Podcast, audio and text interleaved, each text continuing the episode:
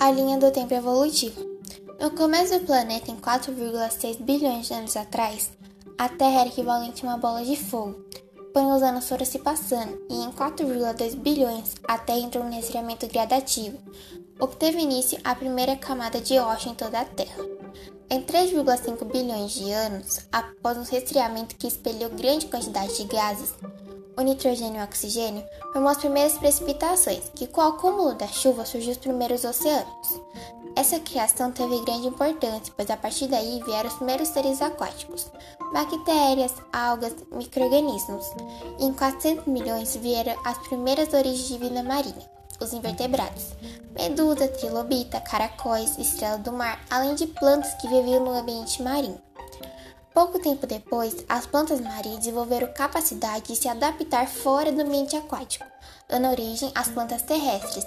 E aos animais terrestres surgiram a partir do momento em que algumas espécies de peixes saíram para fora da água, dando origem aos anfíbios e posteriormente aos répteis. Em 180 milhões teve o período Jurássico, onde a Terra ficou povoada por grandes répteis denominados dinossauros.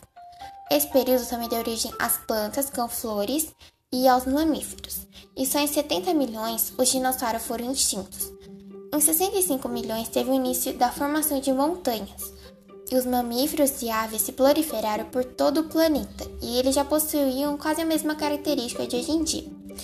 Em 4 milhões surgiram os primeiros ancestrais dos seres humanos, e o planeta entrou num período muito frio, pelo crescimento das geleiras. E só em uns mil anos atrás, as geleiras se fixaram nas zonas polares, e o surgimento do ser humano com as características parecidas com que ele é hoje.